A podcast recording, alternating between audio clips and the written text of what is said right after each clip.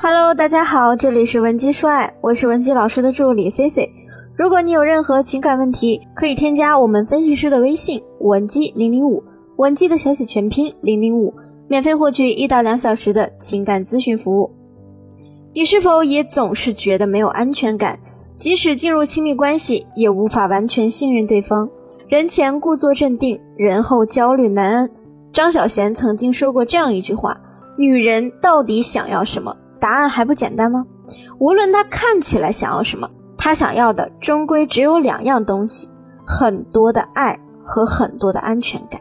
所以，其实安全感越低，也可以看作是越缺爱。有的人说：“老师，这话我可不同意，因为也有很多人追我、喜欢我、对我好呀，怎么能说我缺爱呢？缺爱的人根本不懂什么是爱，就算拥有了，也无法意识到。他们会错误地认为。”爱是一种感觉，其实呢，爱是一种行为，是人与人之间的良性影响，相互提升亲密度的相处方式。往往缺爱的人，不是说没人喜欢爱慕他，而是别人很难和他们长期相处下去。也许你有过一段不愉快的童年经历，也可能有过令你一蹶不振的恋爱经历，导致你不知道正确爱人的方式，所以。一而再、再而三地用错误的方式和爱人相处，这对于你的另一半来说是具有伤害性的。没有人会愿意长期维持一段对自己只有伤害性的关系。我们来说说安全感缺失的人是如何伤害亲密关系的。第一，极端心理，你是不是也有这样的心理？一旦建立亲密关系，就极度渴望对方能毫无保留的把自己的全部秘密、经历、细节都和盘托出，并且要求对方百分百的对你坦诚。当另一半只要表现出一点点隐瞒时，你就难以接受，进而用非常激烈的方式逼迫对方交代清楚，甚至会极端的开始否认对方之前的一些做法，说一些决绝的话，比如。我就知道你和你前任不清不白的，你们肯定背着我做了很多肮脏的事儿。第二，过度依赖。其实目前很多女性存在最大的问题是，一恋爱就产生托付心理。比如有次我在知乎上呢看到一个姑娘发的求助帖，她说自己生理期不适，整个人呢痛到崩溃大哭。结果她男朋友回到家之后，看到她在那儿哭，没有去管她。而是心疼的把他们一起养的狗狗抱去另一个房间，还说啊那条狗受苦了。在看到这个问题的时候呢，C C 第一反应就是这个女生呢是典型的托付心理极重。她认为安抚她情绪的责任都应该由男朋友来承担，认定对方应该理所应当的接纳他的抱怨坏情绪，在他不舒服的时候安抚他的情绪。可是事实上呢，没有人有义务承担另一个人所有的负面情绪。当一个人将自己的喜怒哀乐全部捆绑在伴侣身上，要么呢，就是你永远都能挑出他的缺点，要么就是你的另一半会被你的需求压垮吓跑。第三，抒情障碍。抒情指的是用语言来传递内心的感受，是亲密关系中最简单的沟通方式了。可是安全感缺失的人呢，往往会陷入抒情障碍。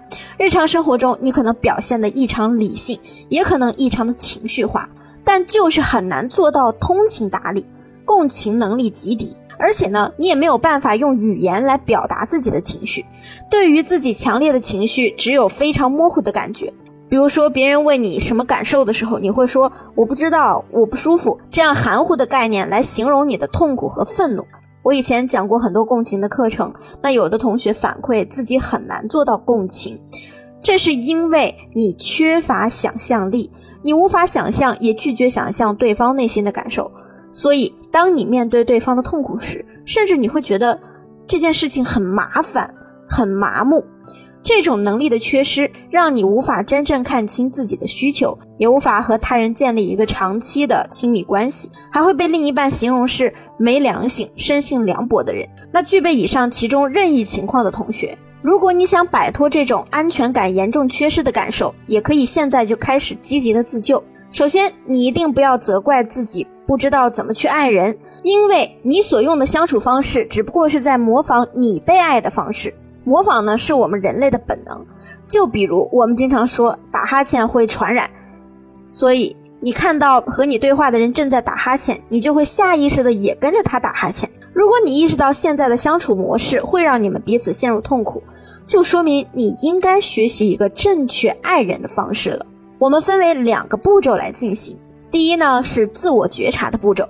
极度缺乏安全感的人啊，偶尔是能够意识到自己缺爱的。也许你也曾有过短时间的自我接纳。但是，只要你的意识松懈了，就会被原有的焦虑和恐惧感包围。我们想要改变，最重要的就是先了解自我。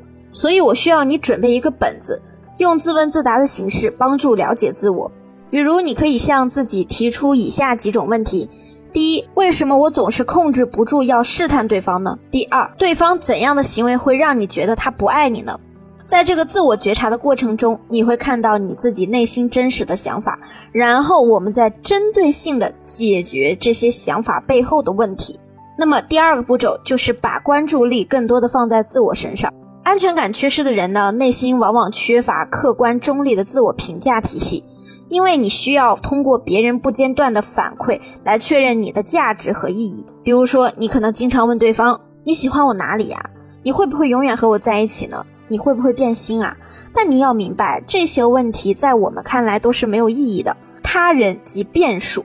当我们选择在不具稳定性的变数上投入过多的沉没成本时，往往会令自己陷入患得患失之中。所以，要学会优先将精力投入到自己身上。通俗来讲，就是指把原来打算在对方身上付出的东西，至少收回二分之一，放在自己身上。比如，原来打算给男朋友买东西的钱，现在花在自己身上；原来总是想用好听的话讨好对方，现在呢，多多自我赞美。当你为自我提升付出行动时，你的安全感和自信也会随之提升，而随后呢，你会获得外界的赞美。我明白，对于缺乏安全感的人而言，最难跨出的就是爱自己的第一步，因为你习惯于把爱寄托在他人身上，也习惯于把改变的期待放在别人的身上。可如果你连自己改变自己的勇气都没有，又拿什么去相信别人会为你改变呢？